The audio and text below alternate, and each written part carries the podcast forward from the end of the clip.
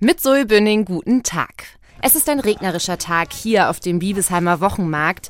Dennoch nehmen sich die Bibesheimer Zeit für meine Fragen und sie ahnen auch schon, warum ich hier bin. Also erstmal befürchte ich, dass sie nicht ohne Grund nach Bibesheim gekommen sind. Wir haben traditionell eine hohe AfD-Wählerschaft. Sagt die Sozialarbeiterin Annette. Bereits 2018 hat die AfD in Bibesheim bei der Landtagswahl 18 Prozent erreichen können. Dieses Jahr hat sogar jeder Vierte hier blau gewählt.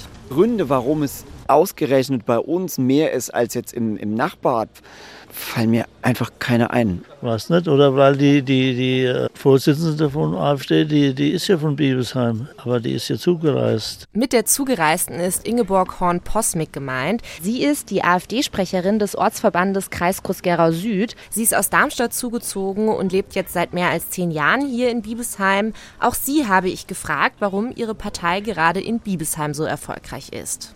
Oh, das ist sehr schwer zu sagen. Vielleicht liegt es auch daran, dass mich die Leute doch schon ein bisschen kennen. Vielleicht hat man auch das Interview gelesen und hat gesagt, oh, das klingt aber sympathisch. Es kann so viele Gründe haben. Ja, also ich kann da nur mutmaßen. Ja, die 63-Jährige erzählt mir, dass es vor allem Themen auf Bundesebene waren und weniger kommunale Anliegen, mit denen die Bibesheimer hier im Wahlkampf auf sie zugekommen sind. Die AfD sagt genau das, was wir alle denken. Zum Beispiel, was unsere super Steuerverschwendung angeht von unserem Bundeskanzler, wie er handelt, da sind die definitiv dagegen und das ist der richtige Weg. Der 36-jährige Staplerfahrer und Familienvater ist heute der Einzige, der mir erzählt, die AfD gewählt zu haben. Er ist unzufrieden mit der Ampelregierung. Mit dieser Meinung steht er nicht alleine da.